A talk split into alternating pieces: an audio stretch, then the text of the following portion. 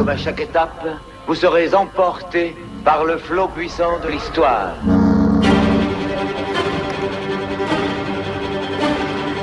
La croisière, première, deuxième, troisième classe.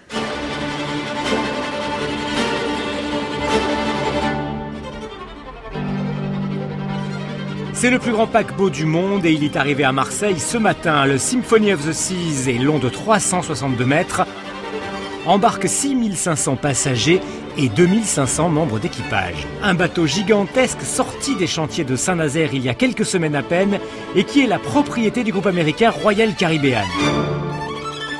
À côté l'Aquarius. 58 passagers, n'en parlons plus, calculons plus large. Le Symphony of the Seas, 6600 passagers donc. La Méditerranée, le deuxième bassin mondial pour les croisiéristes. Les croisiéristes, un secteur de pointe. 7% de croissance par an depuis une génération. Ils doivent éditer leur catalogue un an à l'avance et ils ne peuvent, disent-ils, s'accommoder d'un espace où la sécurité ferait défaut. Les nouveaux géants de la mer, avec leurs étages de cabines à balcon qui font penser à des HLM, n'ont plus grand-chose à voir avec les transatlantiques d'antan. Leur construction assure au chantier naval de Saint-Nazaire l'emploi et la fierté. Cependant, les ports ne se pressent plus autant pour les accueillir. S'ils sont encore nourris au fioul, ils polluent énormément. Dans les sites fragiles, ils déstabilisent les rives. Et que dépensent leurs clients à terre? Bien peu. La destination du géant des mers, c'est le bateau lui-même qui fonctionne comme un parc d'attractions. On parle jusqu'ici du bas ou du milieu de gamme. On ne dit plus troisième et deuxième classe, mais enfin on le pense tout bas.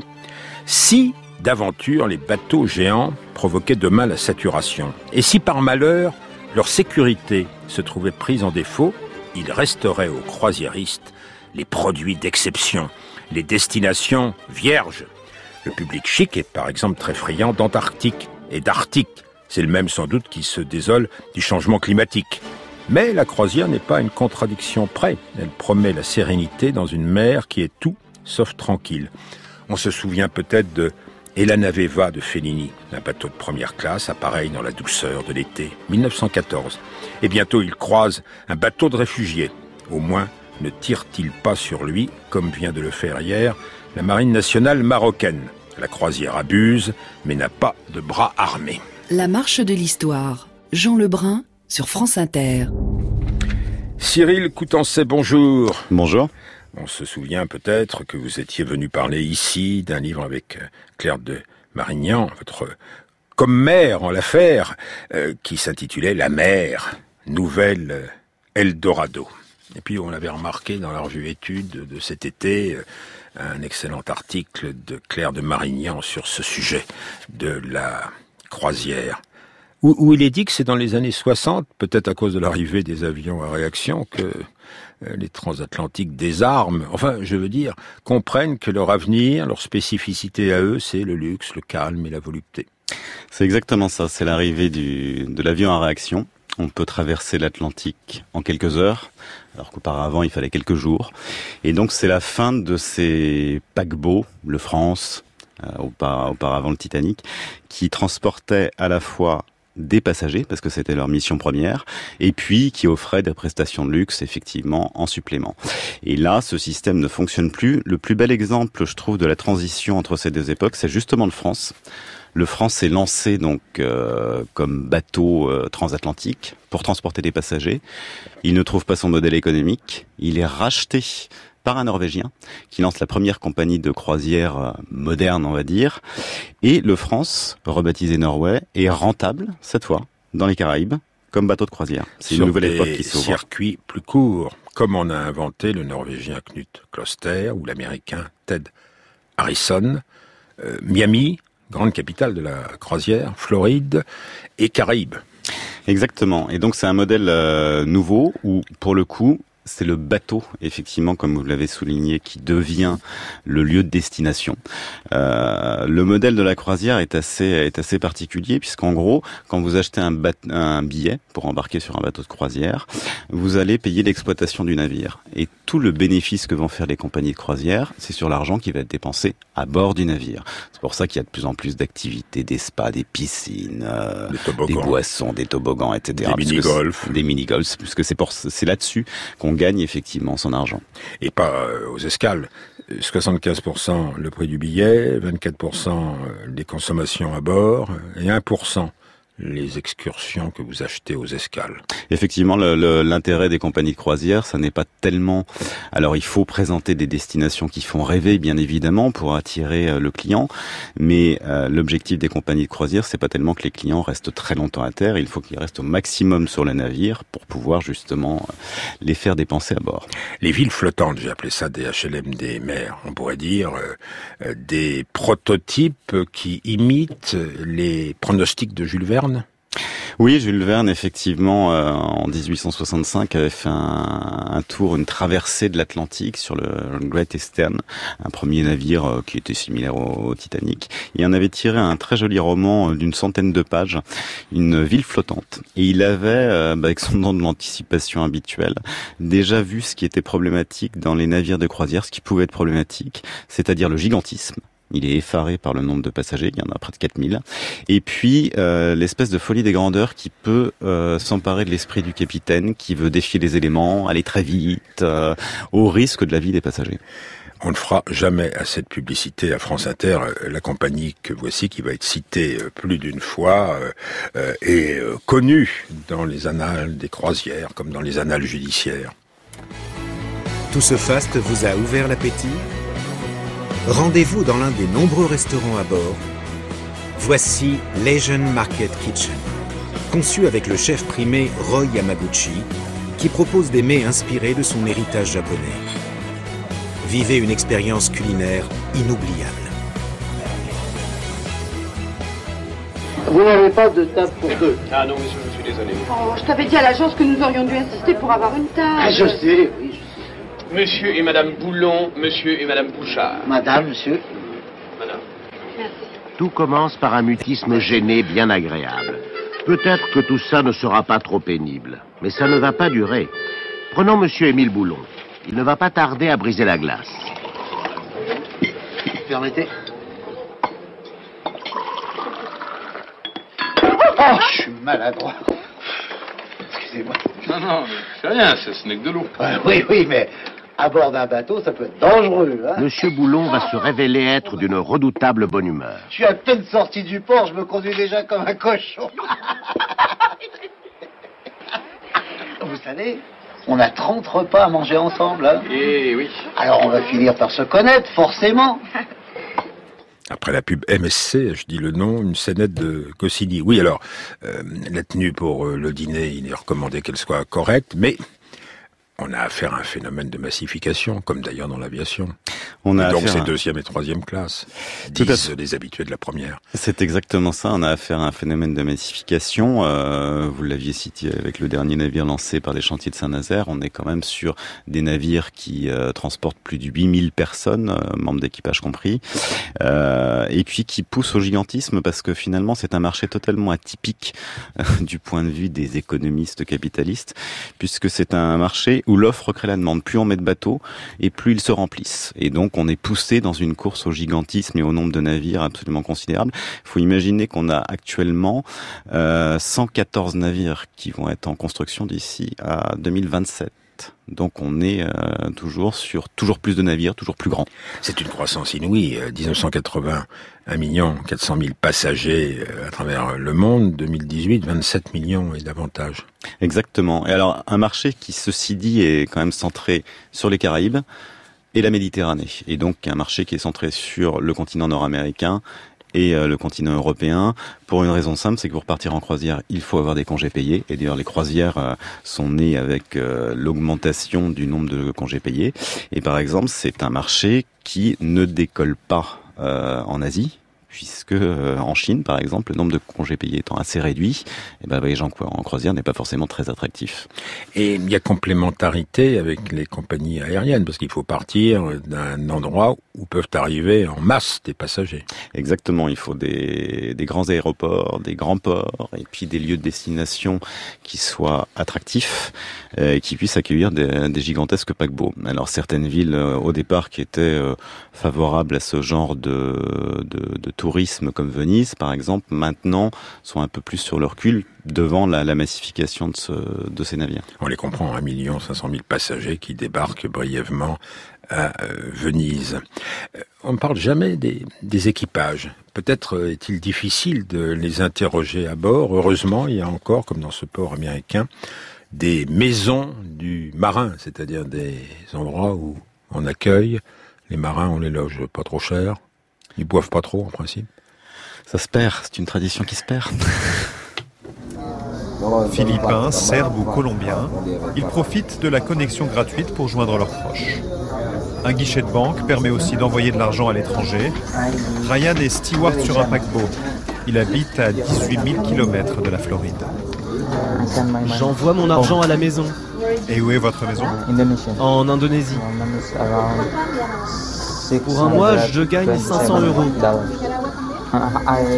J'en garde la moitié pour moi et j'envoie le reste de mon salaire là-bas. Les employés travaillent 7 jours sur 7 à bord. La petite épicerie de la Maison des Marins leur permet d'améliorer l'ordinaire. Vous n'avez pas vu votre famille depuis combien de temps? Cinq mois. Et comment vous vous sentez? Très seul.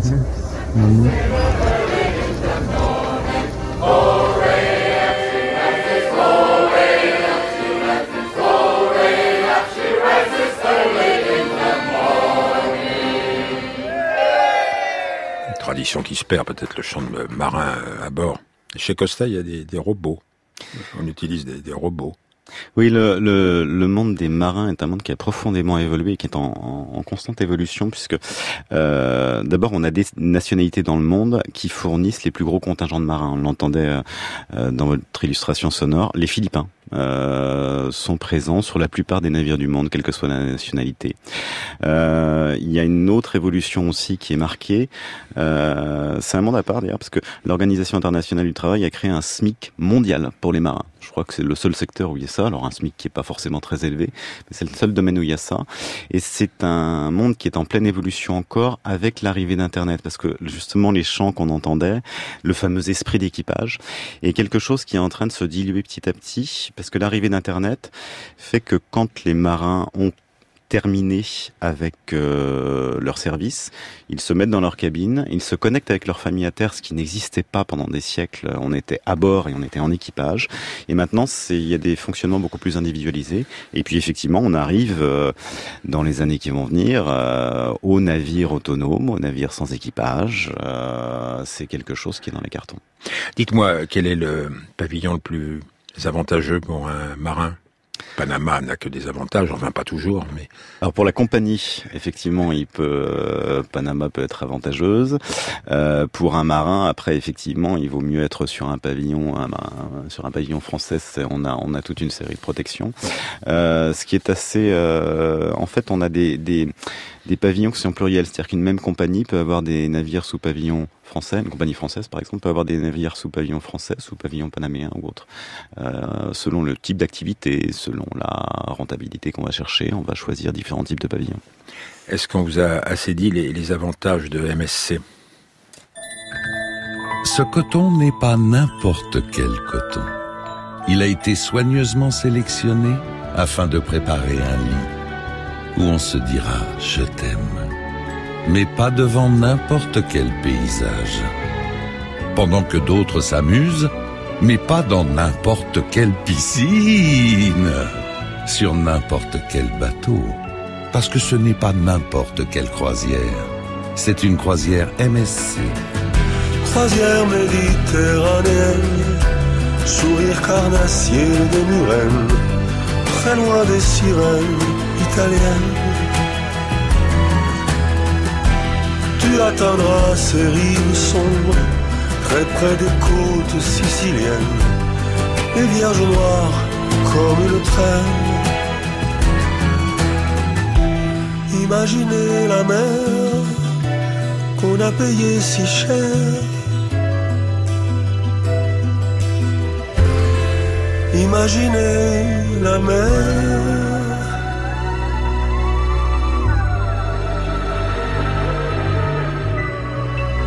La marche de l'histoire. Jean Lebrun sur France Inter.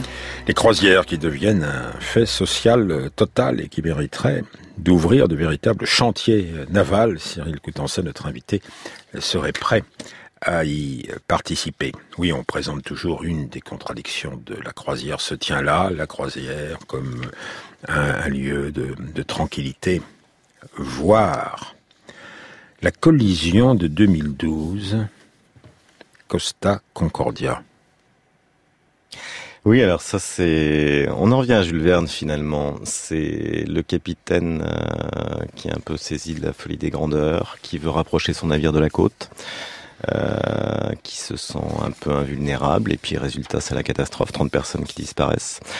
Euh, les inquiétudes effectivement qu'il peut y avoir autour de ces navires de croisière aujourd'hui tiennent à leur gigantisme évacuer euh, 8000 personnes en un temps record pour peu qu'il y ait un incendie. Un incendie, la grande crainte qu'il y a toujours sur un navire, euh, demanderait euh, un certain temps, donc ça peut être compliqué.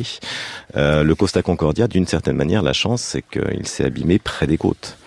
Euh, bon, on se souvient évidemment euh, du Titanic. Il y a évidemment toute une série de normes internationales qui sont rentrées en vigueur pour essayer de sécuriser au maximum euh, ce type de navire. Il n'empêche que 8000 personnes, ça n'est pas rien et qu'il faut avoir les navires à proximité pour pouvoir recueillir ces, ensembles de personnes. L'incendie. Ainsi a fini l'Aquilée Lauro en 1994, l'Aquilée Lauro qui, en 1985, avait été le cadre d'une prise d'otage. Il avait appareillé de Gênes pour euh, Israël parmi les 1077 passagers. C'est peu de choses, hein, 1077. Ce sont les chiffres de 85. Quatre Palestiniens qui voulaient débarquer en Israël et commettre un attentat suicide. Sauf que quand on a quitté le port d'Alexandrie, euh, ils ont été surpris par un membre d'équipage pendant qu'ils nettoyaient leur Kalachnikov. Et euh, ils ont pris euh, en otage euh, le bateau. Parmi les otages, Charlotte Knobloch, au micro de Radio France Alsace. Elle est saine et sauve. Ce n'est pas le cas d'un otage juif handicapé qui était sur son fauteuil roulant, Monsieur Klinghoffer, qui a été jeté à la mer. On entendra un extrait de l'opéra qui lui a été consacré peu de temps après sa mort sur l'Aquilée Lauro. On était à table en attendant pour manger le dessert. Et voilà que tout le personnel accourt vers nous, affolé, et on entendait des coups de fusil tirés en l'air. Et ils nous ont suivis, on nous fait des signaux de, de les accompagner. On est descendu en bas. Ensuite, ils nous ont remontés dans les, cuisines. Et des cuisines, moi, je me suis évadée, je suis montée tout en haut la piscine, toute seule. Alors je me suis dit, mince, toute seule, s'ils me trouvent là-haut, ils vont me fusiller. Comme ils ont déjà tiré dans les jambes d'un des, des marins qui a voulu se sauver, ils lui ont tiré dans les jambes et il est, je l'ai vu hurler là par terre dans la salle à Tout de suite à l'arrivée Tout de suite à l'arrivée. Combien vous avez vu d'hommes, euh, d'agresseurs sur le bateau? Il y en avait quatre.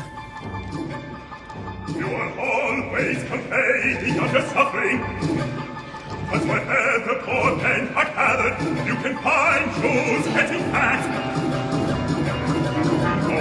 Auf Schiffen folgen, mit Freund verhörten. loot where you have exploited, the fame house you cheated. The breaker of war will be country. America is one big joke. Les représentations de l'opéra de John Adams, notamment aux États-Unis en 2014, ont été perturbées. Euh, Un certain nombre de manifestants venaient en fauteuil roulant euh, dire que les protagonistes n'avaient pas à être traités sur un pied euh, d'égalité. Les Juifs n'étaient pas les seuls à manifester, donc il a fallu fouiller de très près les spectateurs du Métropolitan. Le Métropolitan a renoncé à la diffusion dans 2000 cinémas à travers le monde, parce qu'il aurait fallu fouiller tous les spectateurs de toutes les salles de cinéma. Et comment d'ailleurs fouille-t-on 6600, 7000 personnes, 8000 personnes? Alors c'est la difficulté, effectivement c'est un point qui est bien souligné euh, par Claire de Marignan dans cet article quand elle, évoque le risque d'un Bataclan sur mer. Euh, une des grandes inquiétudes c'est ça. Alors à la fois, bon, les, passagers sont filtrés évidemment quand ils euh, rentrent sur le bateau, mais il y a un autre risque qui avait été justement, qui faisait partie des inquiétudes au moment où l'État islamique s'était implanté de façon importante en Libye, c'était d'une d'une arrivée par la mer puisque effectivement à terre à l'embarquement on peut éventuellement contrôler, mais il suffit que des, que des navires viennent par la mer euh, et s'en prennent aux bateaux de croisière, là ça devient beaucoup plus compliqué.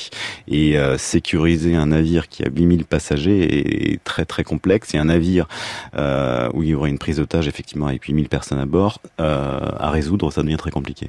Quand ils sont encore alimentés au fioul, ce sont des bateaux vraiment hors normes environnementales oui, ça c'est une des questions qu'on a qu'on a vu qui a été soulevée. D'ailleurs, euh, les auditeurs l'ont peut-être entendu cet été avec euh, un procès à Marseille justement où le capitaine euh, d'un navire de croisière a été condamné puisque les navires de croisière donc fonctionnent avec du fioul lourd qui contient des teneurs en soufre très importantes et donc occasionne une pollution non négligeable. Hein. Il y avait une étude de France Nature Environnement qui disait qu'un, qui soulignait qu'un navire de croisière rejetait dans l'air euh, la, quantité de particules fines que pourrait euh, rejeter un million de voitures. Donc on voit un petit peu le, le, différentiel. Alors il y a des choses de ce point de vue-là qui, qui évoluent, puisque une des grandes évolutions dans le domaine de la propulsion navale en ce moment, c'est le passage à une propulsion GNL, donc au gaz. Euh, CMA CGM, la compagnie française, vient de commander ses quatre premiers porte-conteneurs à propulsion à GNL. Donc il y a une évolution sur la durée qui va se faire, mais pour l'instant, effectivement, il y a des impacts non négligeables dans les villes qui accueillent ces navires. Alors admettons que le marché bas de gamme se restreigne. Le secteur haut de gamme connaît une croissance encore plus rapide que le secteur bas de gamme parce qu'il y a toujours des destinations vierges. On appelle ça des, croisières expéditions. Ce sont pas des expéditions à proprement parler, ce sont pas des croisières à proprement parler, mais c'est un mélange des deux. Donc euh, c'est vraiment un type de, croisière où, euh, on adapte notre programme euh, en fonction des conditions météo, de l'état de la mer, et voilà, principalement ça. Bah, c'est un point extrême et vous voulez voir ce que ça donnait en réalité par mes propres yeux.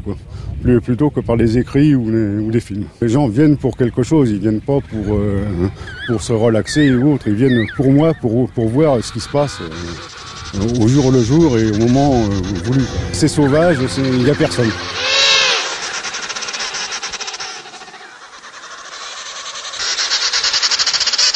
Le cri du manchot qui n'a pas nécessairement envie d'être vu non, mais qu'il l'est de plus en plus, effectivement, parce qu'on a de plus en plus de croisières euh, qui se développent à la fois en Antarctique. Antarctique dès le début des années 90. Exactement, euh, et en Arctique.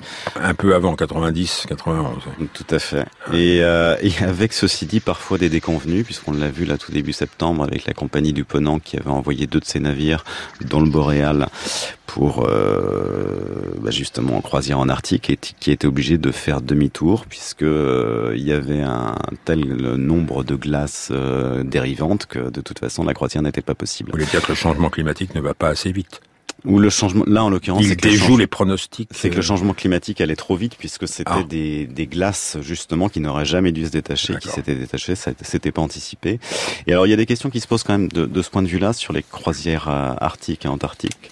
On a dans les dernières années à quelques reprises frôlé la catastrophe parce que ce sont des régions qui sont quand même assez peu documentées, euh, où le sauvetage est compliqué à organiser.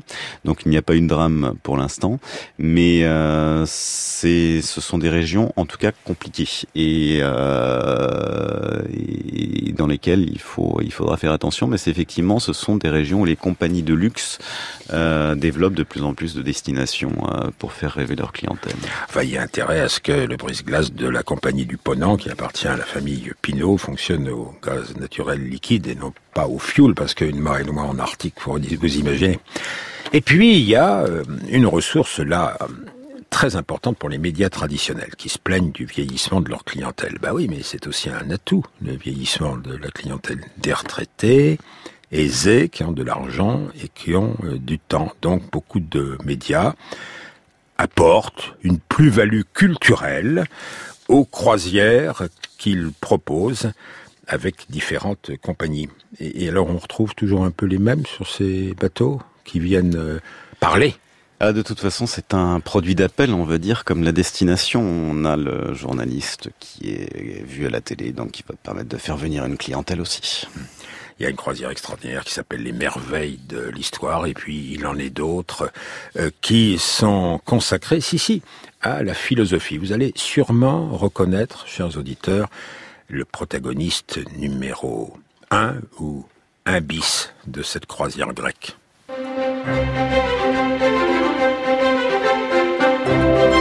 Je suis ravi de faire cette croisière d'abord parce que j'adore les bateaux, j'adore être euh, encerclé par l'eau, j'adore ce, sentiment qu'on est sur une île flottante et euh, qu'on a le temps de pouvoir euh, converser avec les passagers. Et en plus, bon, bien sûr, les îles grecques, c'est formidable. Et puis j'aime beaucoup Stéphane Bern, j'ai beaucoup d'affection pour lui. Je trouve que c'est très rare dans le milieu journalistique, il faut bien dire. C'est un journaliste cultivé, courtois, gentil, enfin qui n'est pas dans la méchanceté, dans l'ironie. Donc c'est vraiment quelqu'un de charmant, d'adorable. Ça me fait plaisir d'être avec lui.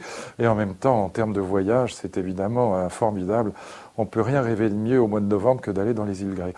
Mais ce que j'aime dans les croisières, c'est le sentiment qu'on a un rapport au temps complètement différent. On va avoir le temps avec les passagers de, prendre un petit verre, de discuter de la mythologie grecque, de, parler de philosophie grecque, etc. Et donc on a un rapport au temps qui est complètement euh, euh, différent et qui nous permet, ce qui est d'ailleurs un des grands messages de la sagesse grecque, d'habiter enfin le présent, de ne pas être torturé par le passé et par le futur, d'être enfin dans le présent. On n'est pas pressé. Vous aurez reconnu Luc Ferry. Mais dites-moi, un philosophe euh, peut chercher comme ça la suspension du temps. Euh, quelqu'un comme vous euh, sait qu'elle est impossible, Cyril Coudancet.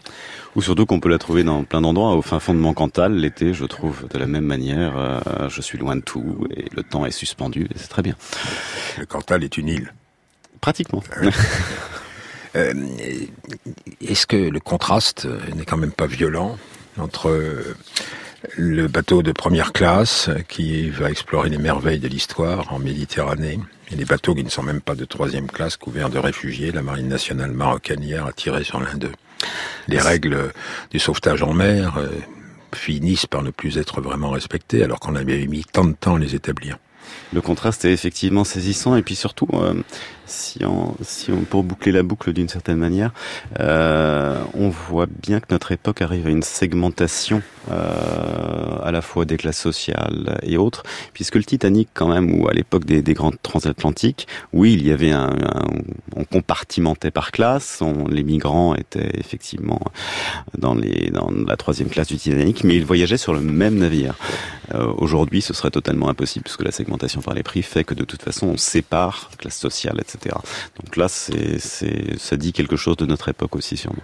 La croisière nouvelle Eldorado. Enfin, le titre de votre livre avec Claire de Marignan, c'est la mer nouvelle Eldorado et nous recommandons donc cet article dans la revue Études juillet-août 2018 de Claire de Marignan. L'émission a été préparée par Franck Olivard avec Philippe Duclos à la technique. Audrey Ripouille à la réalisation. Respirons, cher Mathieu. Oui, Jean, dans un instant, ce sera le thème de la tête au carré. Selon l'historien Thierry Eloi, dans la romantique, c'était l'acte le plus érotique, la respiration, figurez-vous. Ah, oui. Mais c'est commandé par le cerveau, non? Oui, entre autres. Ah, la respiration et euh, le euh, cerveau. Ce ne sera donc pas totalement érotique. Dans un instant, la tête au carré.